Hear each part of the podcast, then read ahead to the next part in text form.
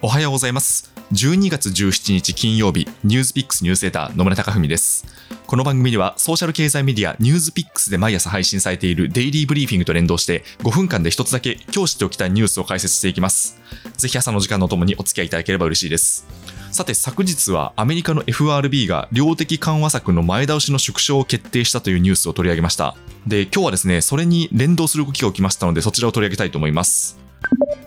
世界的なインフレ圧力が高まっています。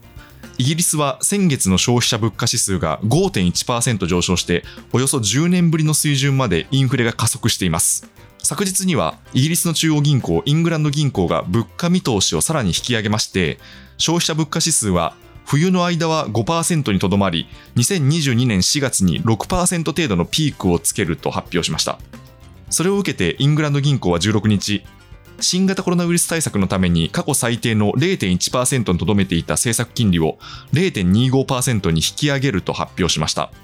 新型コロナウイルスの拡大後利上げに踏み切ったのは日本アメリカヨーロッパの主要4中銀では初めてのことです。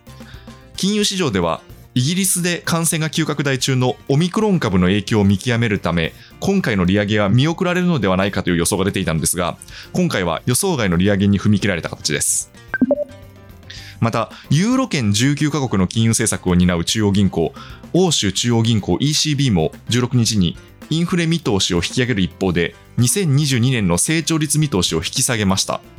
まずインフレ率は前回9月時点では2022年は1.7%を見込んでいたんですけど、今回は3.2%と大幅に上方修正されました。また2023年のインフレ率も前回時点では1.5%だったんですが、今回1.8%、そして2024年も1.8%を見込みました。一方で ECB 加盟国の GDP 成長率は前回予想では2022年に4.6%だったのですが、今回4.2%に引き下げました。ただ、2023年には前回は2.1%で予想していたんですが、今回は2.9%と情報修正しています。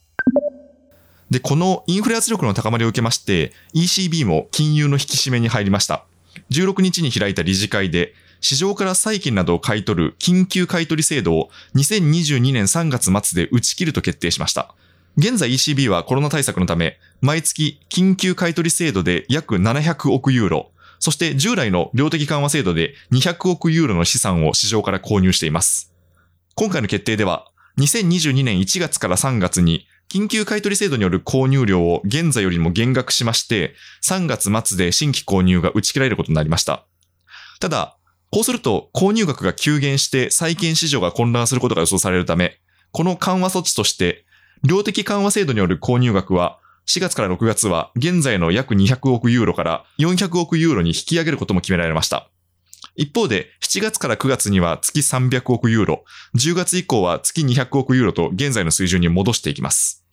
で、一方で、現在0%になっている主要政策金利は当面、現在の水準に据え置く方針で、利上げは量的緩和の終了後になる見込みです。ただ、この具体的な時期はまだ見通せていません。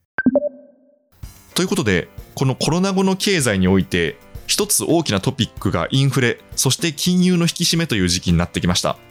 昨日時点ではアメリカ FRB が市場とのコミュニケーションがうまくいって株価が値上がりしたとお伝えしたんですけど今日のアメリカの主要株価指数は値下がりしていまして改めて金融引き締めに対するマーケットの警戒感が出ています。一方ですごく難しいのがオミクロン株がどこまで感染拡大するか見通せず経済活動がストップしてしまった場合は再び金融を緩めなきゃいけない時が来ることも予想されましてこのインフレとコロナ対策という難しい舵取りを当局は迫られていることになります。ニュースピックスニュースセーター野村貴文でした。それでは良い一日をお過ごしください。